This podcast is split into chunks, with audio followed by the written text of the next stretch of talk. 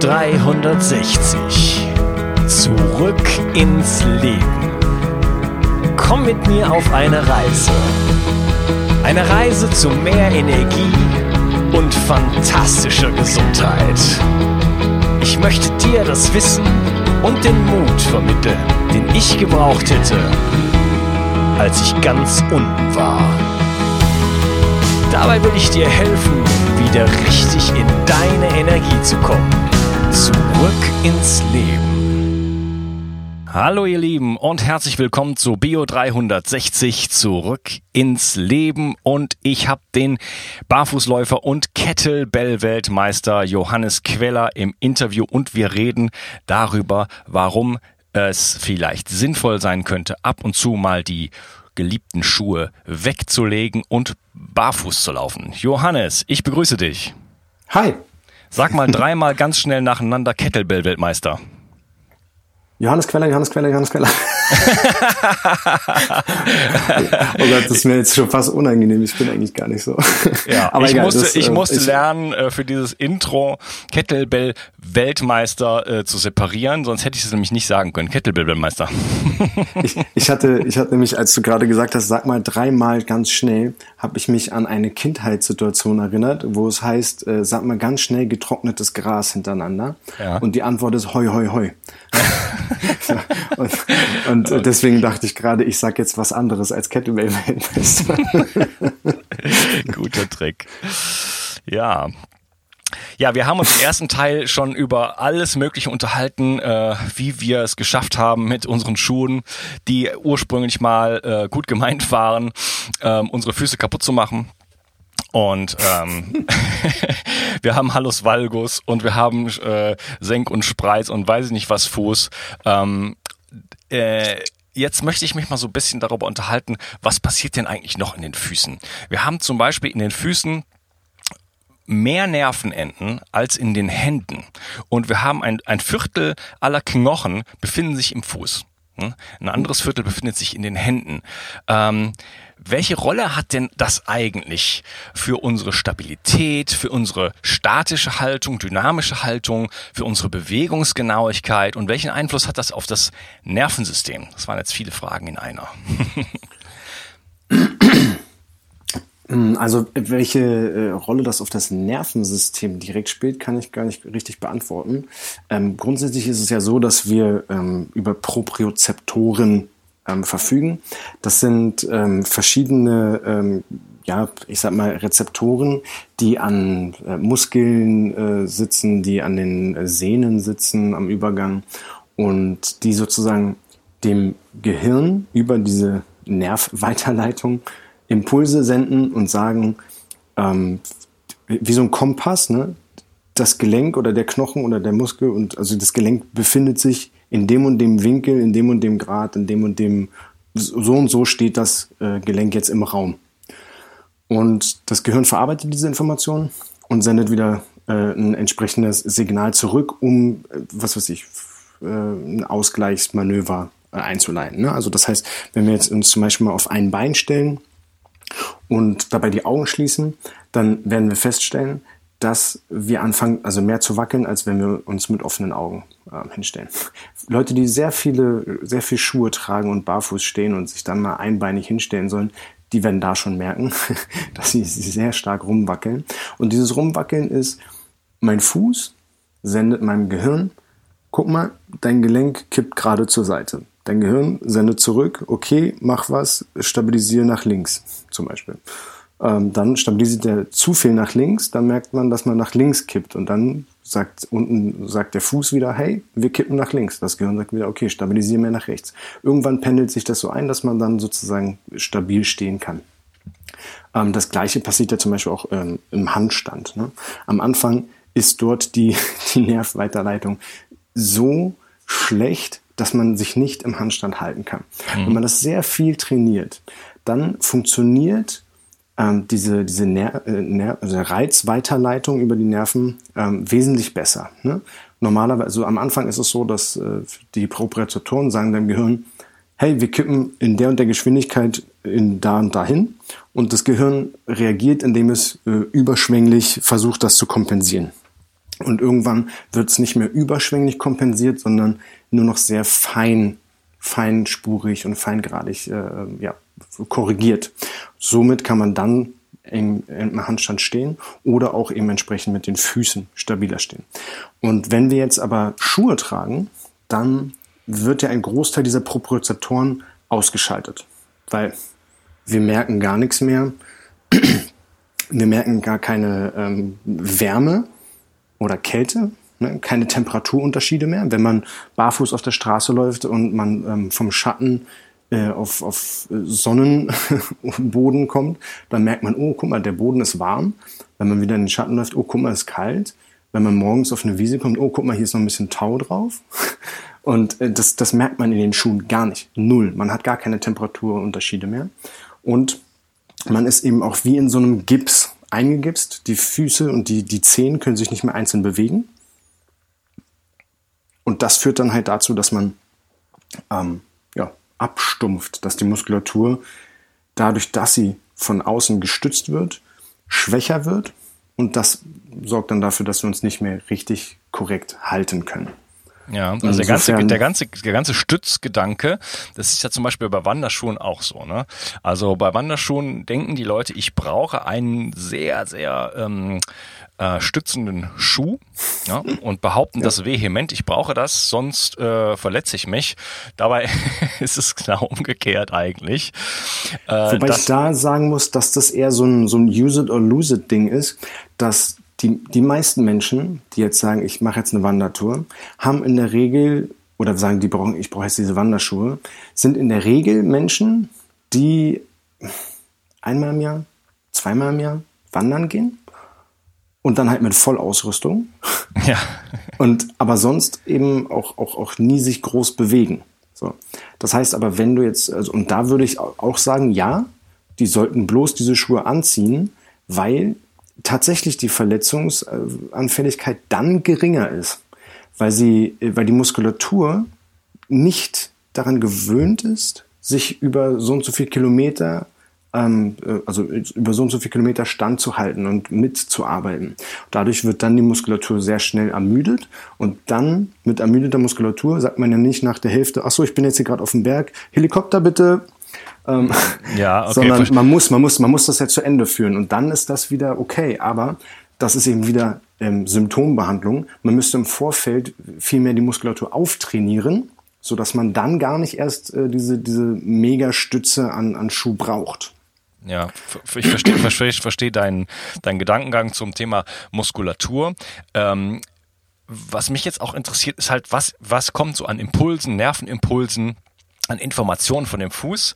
Und es ist ja so, wenn ich so einen dicken Wanderschuh trage mit so einer mega fetten Vibram-Sohle, dann bekomme ich ja null Informationen vom, vom ja, Boden. Ja? Genau. Und wenn ich äh, über, wenn ich wirklich im Gebirge unterwegs bin zum Beispiel oder auch nur, was ist ich zum Beispiel in, ich habe lange in Spanien gewohnt, da ist einfach sehr viel Gestein überall. Genau, ja? Geröll, das heißt, genau. Ich, genau. Ich, das heißt, ich bin ständig in der Situation, dass ich irgendwo drauf trete, ja, auf irgendein Geröll oder Stein. Und da brauche ich ja diese Informationen, damit mein Körper sich entsprechend ausrichten kann und ich in Balance ähm, komme. Und wenn ich jetzt solche Schuhe anhabe, mit so einer ganz dicken Sohle, die wirklich richtig hart ist, dann habe ich diese Informationen nicht und dann äh, hab ich, laufe ich viel eher Gefahr, wirklich äh, komplett äh, zu stürzen, ja, oder mir mein Kniegelenk äh, äh, zu beschädigen, weil ich einfach diese Informationen nicht habe, äh, die ich aber hätte, wenn ich in einfach in, ich sag mal schon mal in Tonschuhen in der Gegend rumlaufen würde. Mm, das würde ich auch wieder äh, sagen, dass das eine Gewohnheitssache ist. Du, ja, weil du jetzt barfuß viel unterwegs bist und diese Informationen brauchst, weil du halt mit diesen Informationen umgehen kannst. Wenn jetzt aber jemand das überhaupt nicht gewohnt ist, barfuß zu laufen, denke ich, dass der damit gar wenig, also gar nicht mal so viel Probleme hat, dann mit diesem Schuh zu arbeiten. Ich habe ein umgedrehtes Beispiel. Ich mhm. bin irgendwann, irgendwann einmal, ich, ich weiß gar nicht mehr warum, aber ich bin irgendwie mit ähm, alten Salomon-Wanderschuhen äh, sozusagen, ähm, bin ich Auto gefahren. Ich, ich, kann mich nicht mehr an die Situation erinnern, wieso, weshalb, warum ich die da anhatte, aber ich bin damit Auto gefahren und ich fahre sonst Barfußauto. Und ich wurde auch schon in Berlin ein paar Mal angehalten. Äh, dann wurde ein Drogentest gemacht und äh, gefragt, ob ich Hitze habe. ähm, und äh, dann wurde mir auch erklärt, dass ähm, ich, also dass es zwar nicht verboten ist, barfuß Auto zu fahren, aber im Falle des Falles äh, wird die Versicherung eben kein, keine Haftung übernehmen. Ähm, wo ich, ja, wo ich da allerdings auch äh, bereit wäre, das komplett bis in die oberste Instanz äh, durchzuklagen, weil jemand wie ich zum Beispiel, der ähm, barfuß nochmal rumläuft, der hat seine, seine Koordination ist halt mit dem Fuß barfuß tausendmal besser, als wenn ich jetzt, wie du sagst, einen Schuh anhabe, der mir null Feedback gibt. Und ich bin mit, wie gesagt, mit diesen Schuhen Auto gefahren und ich habe mich mit dem Schuh zwischen den Pedalen verklemmt und habe fast einen Unfall gebaut, weil ich nicht rechtzeitig die Bremse treten konnte, mhm. weil irgendwie dieser Schuh sich da irgendwo dazwischen verklemmt hat, weil mein Gehirn ja abgespeichert hat, meine Sohle ist jetzt hier so dick, wie meine Hautnummer ist und ich muss die Bewegung so machen, dass ich da dann rechtzeitig auf die Bremse komme.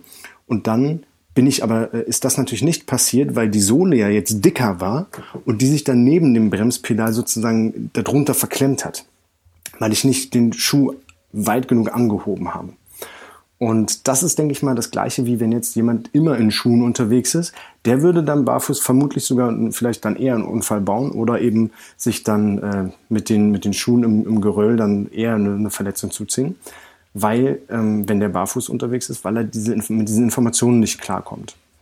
Mhm. Und ich denke, dass das eher so eine, so eine, so eine, ja, eine ähm, Gewohnheitssache ist.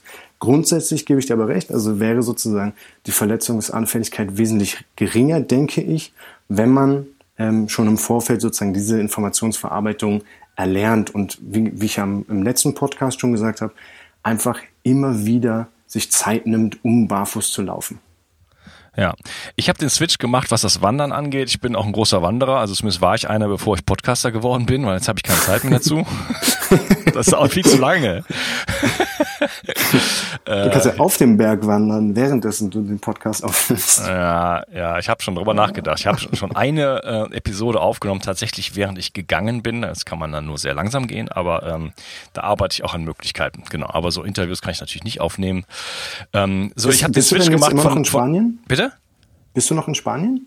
Äh, ich bin Frankreich. Frankreich jetzt. Also in Österreich ist es auf jeden Fall so, dass du da auf den Bergen sehr gutes Internet hast.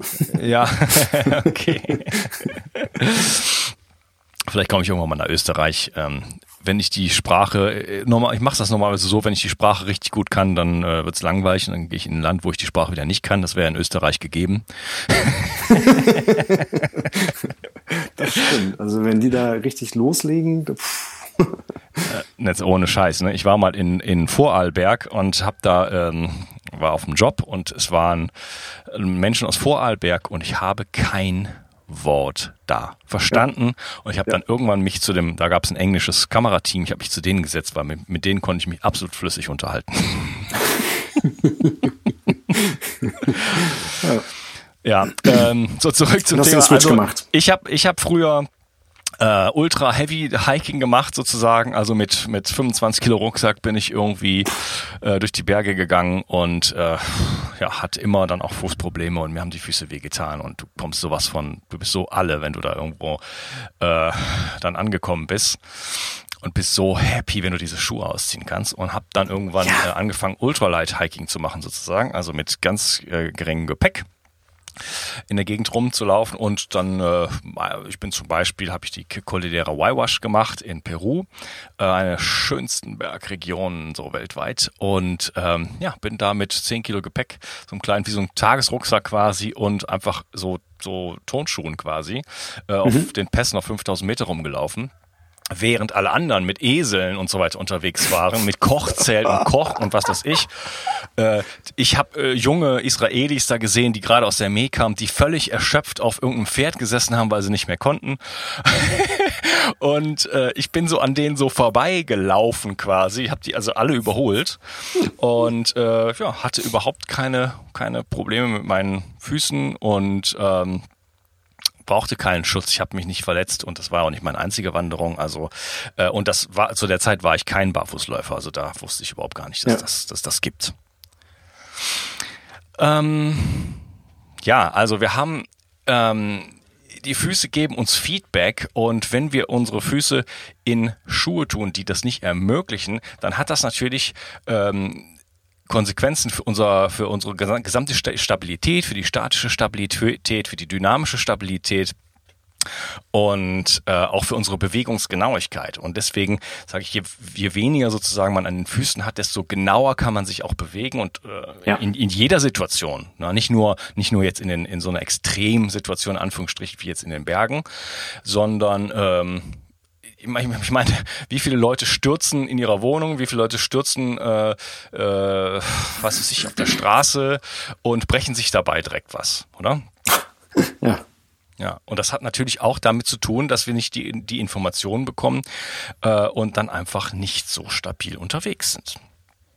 Ja, man, man merkt einfach, also was ich auch im letzten Podcast schon gesagt habe, man hat halt einfach, man ist so disconnected von seiner Umgebung. Ne? Also man, man ist halt einfach, hat überhaupt keine Verbundenheit mehr mit zu seiner Umgebung. Ähm, am besten Fall guckt man ja nur noch aufs Handy und läuft halt irgendwie rum. Und man merkt gar nichts mehr. Man merkt nicht mehr den Untergrund, man merkt nicht, äh, was da vielleicht rumliegt oder sonst irgendwas. Und ähm, das ist natürlich auch wieder diese Informationsweiterleitung. Ne? Man hat halt einfach seinen Schuh, der einen schon irgendwie schützt und mit dem man dann von, von einem Fuß auf den anderen fallen kann, sage ich mal. Und ähm, dann stolpert man da so vor sich hin im Leben. Und wenn man eben das Schuhwerk reduziert und eben mehr mit Barfußschuhen oder komplett barfuß rumläuft, dann hat man eben wieder viel mehr diese, diese Informationsverteilung. Und man merkt auch diese Vielfalt einfach, ne? dass man anders läuft, dass man vielleicht auch mal, wenn ein spitzer Untergrund äh, ist, dass man da halt ein bisschen vorsichtiger läuft, anstatt da einfach rüber zu trampeln. Und der Horror ist im Winter der Streusplit. Und das habe ich mir vier Jahre lang angetan, aber jetzt im letzten Winter habe ich einfach gesagt, komm, leck mich, ich trage jetzt wieder irgendwie Barfußschuhe, weil mich dieser Streusplit so genervt hat. Das ist so unangenehm. Gerade in der, in, in der Stadt, ich weiß ja nicht, was, was irgendwie auf dem Land verwendet wird, aber auf, auf, in der Stadt sind halt dieses, dieses Streusplit, das ist so spitz und eklig, da, da läufst du echt wie über Scherben und das macht dann auch keinen Spaß mehr. Ja, was es auf dem Land gibt, ist einfach... Ähm ähm, auf Englisch heißt das Gravel, so Kies. Mhm. Ne? Mhm. Das sind ja. einfach so Kiesstückchen, die aus dem, aus dem Bergbau dann, also aus dem Steinabbau oder wie es heißt, kommen und äh, damit werden halt ganz oft Wege gemacht und auch so Wanderwege oder ne und das ist extrem unangenehm. Ich ja. habe äh, vor ein paar Tagen habe ich eine einen kleinen Spaziergang mit meiner Tochter gemacht. Äh, wir haben uns dann verlaufen, dann wurde das ein bisschen länger und da bin ich circa drei Stunden dann einfach komplett barfuß gelaufen. Aber das war ehrlich gesagt schon eine kleine Tortur, weil halt die ganze Zeit dieses, dieser Kies auf dem Weg liegt. Ne? Mm, also in, in. Erd, ein ganz normaler äh, Waldspaziergang wäre überhaupt kein Problem gewesen. Aber ähm, das war schon dann eine anstrengende Sache. Ich wollte das einfach mal ausprobieren. Ja, das ist unangenehm, definitiv. Ja. ja. Ähm, ich würde noch auf einen Punkt gerne eingehen, was so auch das Verletzungsrisiko sein kann, wenn ich Schuhe trage. Ne? Weil ich glaube, viele denken erstmal daran, ja, was, wie kann ich mich verletzen, wenn ich keine Schuhe trage? Dann kann ich mich schneiden oder der Kies ist da und so weiter. Aber was habe ich denn für Verletzungsrisiken eigentlich, wenn ich Schuhe trage? Denn ähm, die, diese, diese Komplexität der Füße, die ist ja dafür gemacht, dass wir uns den verschiedenen Belastungen ähm, beim Gehen, beim, beim Springen, beim Laufen und so weiter äh, immer anpassen können. Und wenn ich dieses ganze Feedback nicht mehr habe, ähm, führt das nicht dazu, dass ich so ein Missverhältnis bekomme zu, von der Antwort quasi meiner, ähm, meiner, meiner Muskeln zu dem, was eigentlich da äh, wirklich passiert auf, an, dem, an, dem, an dem Untergrund und äh, kann ich mich dann nicht durch auch einfach schneller verletzen? Das ist eine sehr komplexe Frage und ähm, ich, ich denke, dass das viel mit dem zu tun hat, ob du in der genetischen Lotterie irgendwie gewonnen hast oder verloren hast.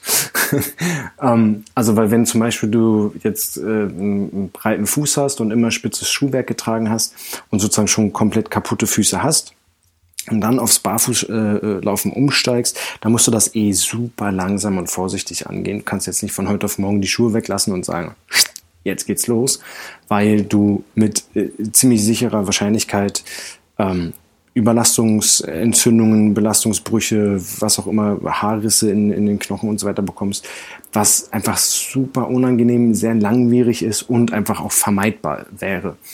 Und äh, witzigerweise, wenn dadurch, dass ich so viel barfuß laufe, ist es halt auch immer wieder so eine, so eine Gewohnheitssache.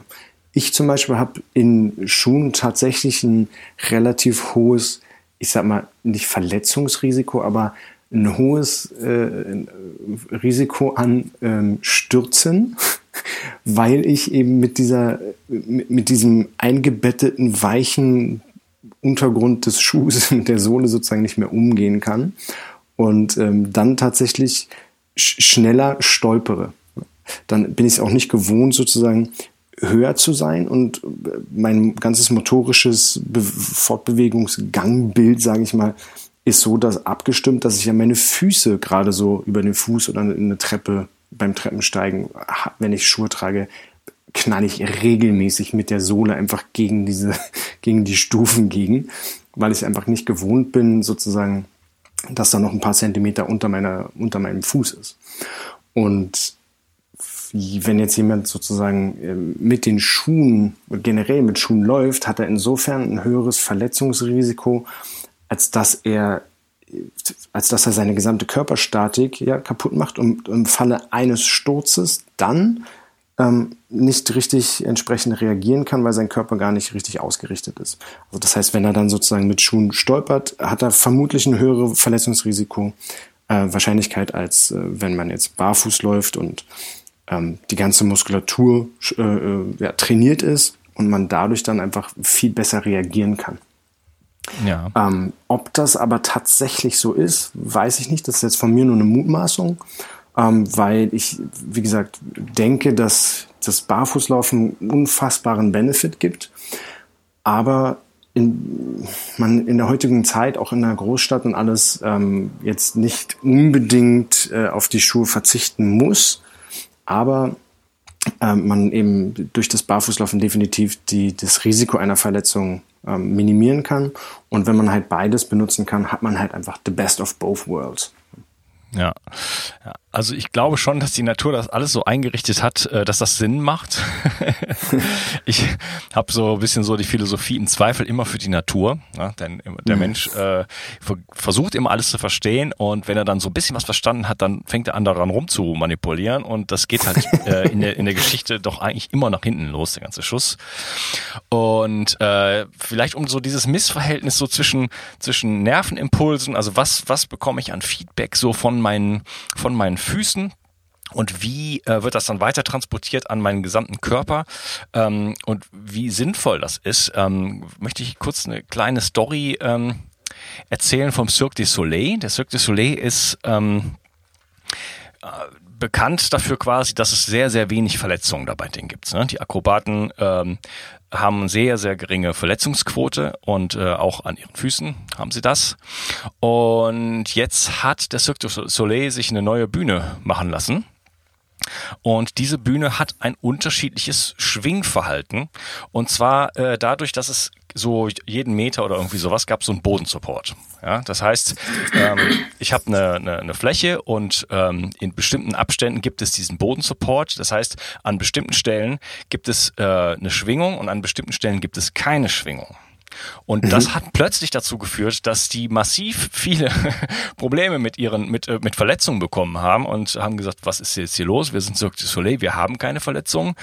Äh, was ist hier passiert? Und dann hat man halt eben diese Bühne analysiert und hat dann gemerkt, dass halt eben durch dieses, durch diese wechselnde Schwingungsverhalten äh, was man dann nicht antizipieren kann, weil die machen halt Sprünge und solche Geschichten. Ne? Du landest mhm, halt ja. einmal landest du auf einer schwingenden Fläche, einmal landest du auf einem ähm, um Gottes Willen. Auf, ja, auf einem, auf einem ganz harten Untergrund und äh, dann ist der dann ist der ganze Körper nicht mehr in der Lage, das zu kompensieren und dann äh, führt das zu Verletzungen.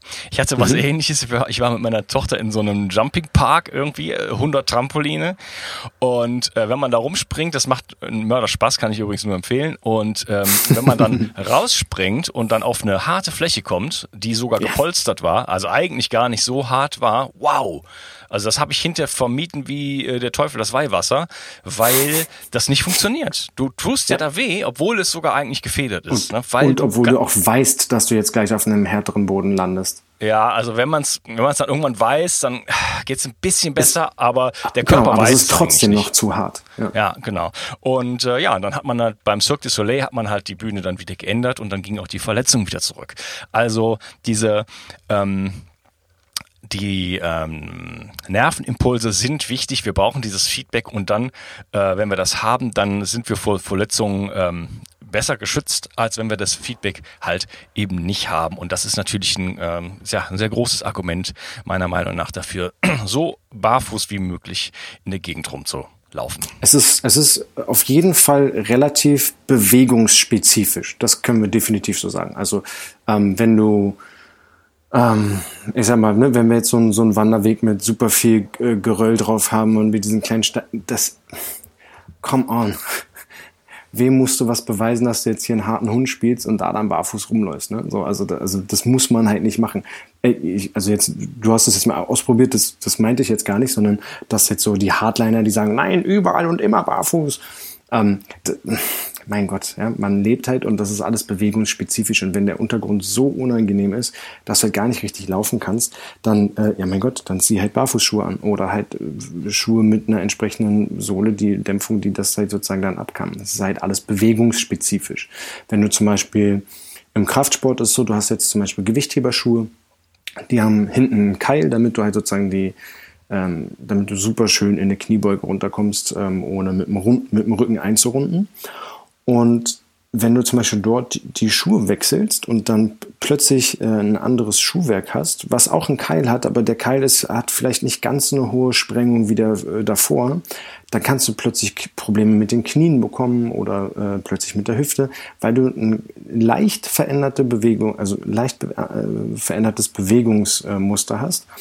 Und äh, wenn du dann sozusagen wieder zurück zu den anderen Schuhen gehst, dann ist das plötzlich wieder weg. Das ist ähnlich wie beim Cirque du Soleil bei deiner Geschichte. Das ist halt einfach alles bewegungsspezifisch. Und ähm, da muss man dann einfach schauen, dass man so viel wie möglich barfuß läuft, um das ganze Gewölbe und äh, die ganze Fußmuskulatur zu kräftigen und auch die Statik im Körper wieder herzustellen.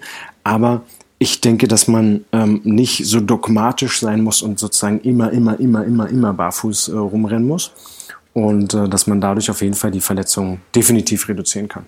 Ja, ja.